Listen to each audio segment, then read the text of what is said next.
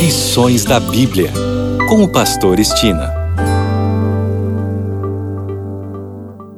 Olá, aqui é o Pastor Estina no seu programa Lições da Bíblia. Neste trimestre de abril até junho, estamos estudando o tema As Três Mensagens Angélicas. O assunto da semana, a hora do seu juízo.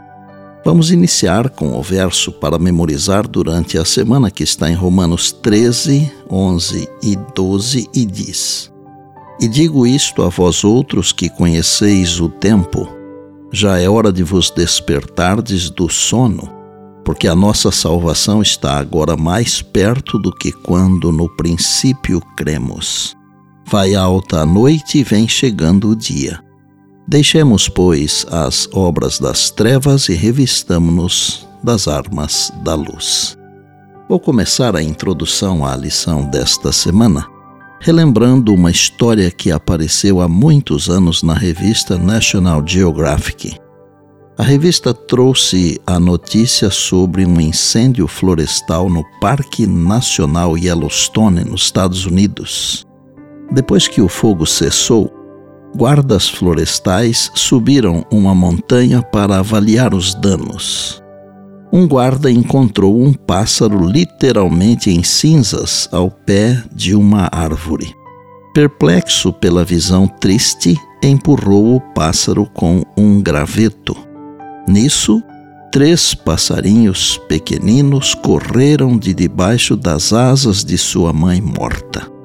A mãe amorosa, profundamente consciente do desastre iminente, tinha levado seus filhotes para a base da árvore e os havia reunidos sob suas asas. Ela poderia ter voado com segurança, mas se recusou a abandonar seus bebês. Que imagem do crente que está seguro em Cristo, não? O fogo do juízo divino ardeu sobre ele no Calvário, e todos os que estão em Cristo estão seguros para sempre sob suas asas.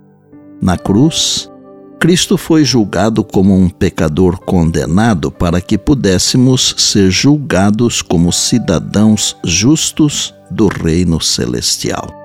Ele foi julgado como um criminoso para que pudéssemos ser libertos do fogo destrutivo da perdição eterna, tanto de modo figurado quanto literalmente.